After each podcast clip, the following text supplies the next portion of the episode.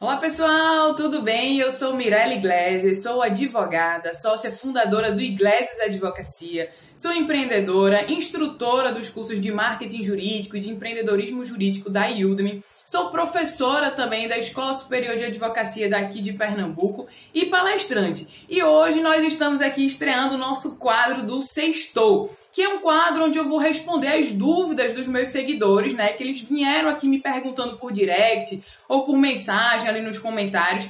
E a dúvida de hoje foi exatamente da Cristina. Ela perguntou: Mirella, eu sou advogada, já atuei há um bom tempo no escritório de advocacia, tenho experiência, mas hoje em dia estou desempregada, saí desse escritório e não sei por onde começar. E aí, Mirella, sou advogada há um bom tempo, mas não sei por onde começar. Como é que eu faço? Me dá uma dica aí. Então vamos lá, Cristina, que essa dúvida é sua, mas outras pessoas também podem estar passando por esse problema que você está passando. E aí vão aqui algumas dicas para você. A dica 1 um que eu recomendo é que você comece atuando naquilo que você já tem experiência, naquilo que você já sabe certo? Então, se você passou muito tempo trabalhando no escritório de advocacia ou numa empresa na área civil, por exemplo, vai, envereda, comece empreendendo ali, abrindo o teu escritório nessa área. Por quê, Mirella? Porque, primeiro, que você já tem expertise nessa área de atuação. Então, se você já tem expertise, se você sabe muito sobre essa área, você já conhece o mercado. Você já sabe se tem muita demanda, se não tem muita demanda, você já sabe quais são os principais problemas jurídicos ali do teu público-alvo. Você já conhece ali o cliente, você já sabe quais são os modelos de petição que você vai estar ali exercendo no teu dia a dia, porque a gente sabe que dentro do universo gigantesco do direito, por mais que eu atue ali com direito civil, eu não vou sair pegando tudo. Então sempre vão ter casos mais corriqueiros. Então, por exemplo, ali se você atuou com DPVAT, então tem ações específicas ali. Então você pode atuar com modelo de petição para morte, modelo para invalidez, modelo para despesa médica. Então você já sabe que tem esses três tipos de ação e que você sabe também que praticamente 90% dos casos são relacionados à invalidez permanente.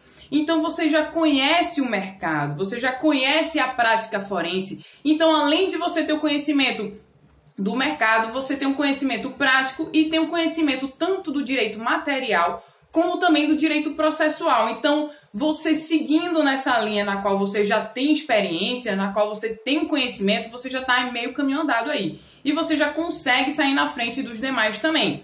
E aí, depois desse passo, vem a dica 2. A dica 2 é exatamente que você conheça ali o seu público-alvo. Então, entenda quem é o seu cliente. Por quê, Mirella? Isso é importante, pessoal. Porque, primeiro, você tem, você conhecendo seu público-alvo, você vai pensar sobre os canais de distribuição. Você vai pensar sobre como é que eu vou fazer para que esse meu público-alvo conheça os meus serviços jurídicos.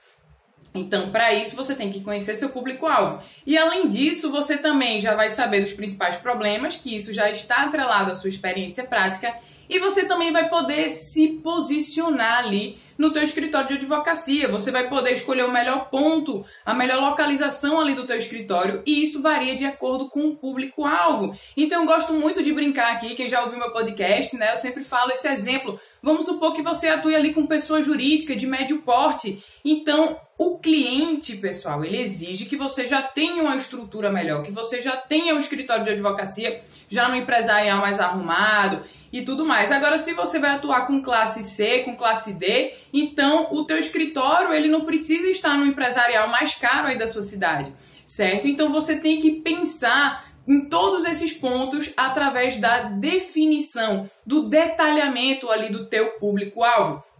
Perfeito. Então, detalhe ali vai ser pessoa física, pessoa jurídica, a renda é importante, a nacionalidade dele é importante. Detalha isso, porque aí depois você vai definir qual é o melhor ponto físico e você vai pensar ali nos canais de distribuição. Quando eu falo de canal de distribuição, pessoal, já estou entrando aqui na dica 3, que é você pensar exatamente no marketing jurídico, pessoal. O marketing é o coração de qualquer negócio, é o coração de um escritório de advocacia. Sem marketing a gente não consegue prospectar clientes, sem marketing a gente não consegue se destacar no mercado, sem marketing eu não consigo promover ali o meu self-marketing, a minha imagem perante o meu público-alvo. Então você tem que pensar em marketing, marketing, marketing o tempo todo. E aí você pode pensar em algumas estratégias. Comece analisando e utilizando ali as redes sociais. Veja aonde o seu público-alvo está certo? Qual é a rede social que ele está ali atuando? E você vai estar exatamente nessa rede que ele está atuando. Será que ele faz parte de alguma associação, de alguma entidade de classe, de algum sindicato? Então detalha aonde esse meu público-alvo está, Mirella, e aí você vai atuar exatamente aonde ele estiver. Então pense numa atuação ali nas redes sociais, no Google ali, você pode atuar no Google AdWords também, né? Isso já é permitido pelos tribunais de éticas aqui de todo o Brasil, já é unânime essa questão. Você pode atuar ali firmando parcerias, seja com associações, sindicatos ou com pessoas físicas também, pessoal, como contadores, por exemplo, mas isso tudo vai depender de acordo com a tua área de atuação e de acordo com o teu público-alvo. Então, de acordo com eles, você vai definir qual é a melhor estratégia de marketing para que ele saiba exatamente sobre você, sobre o seu escritório de advocacia. Tranquilo? Depois, a dica 4 é que você pense sobre a parte financeira. Quanto é que você tem para investir ali no seu escritório de advocacia?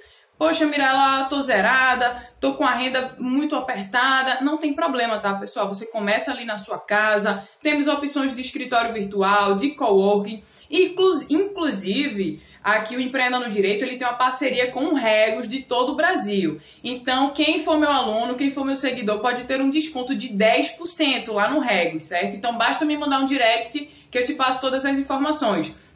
Então, lá no escritório virtual, no cowork, você vai pagar um valor super acessível, já vai ter uma secretária ali para você, já tem os móveis, já tem toda uma sala organizada. Então, não é desculpa, tá, pessoal? E aí, nada impede que depois você junte ali um dinheiro e monte ali o teu próprio escritório de advocacia, se for interessante.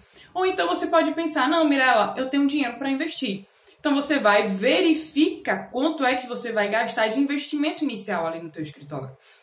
Depois disso, é importante que você defina qual é o meu custo fixo, qual é o meu custo variável, como é que vai ser a receita do meu escritório de advocacia, quantos clientes eu tenho que prospectar no mês para que eu saiba, para que eu possa bater ali e ter o meu ponto de equilíbrio, para que eu não fique nem no lucro nem no prejuízo, para que eu saiba quantos clientes eu preciso ter para cobrir todas as minhas despesas. E aí, quantos clientes eu preciso ter para que eu atinja aquela minha meta financeira que eu estou querendo. Então pensa nisso e depois faz um planejamento ali com projeções para que você saiba qual é o prazo de retorno ali daquele investimento que você está tendo. Tranquilo, pessoal?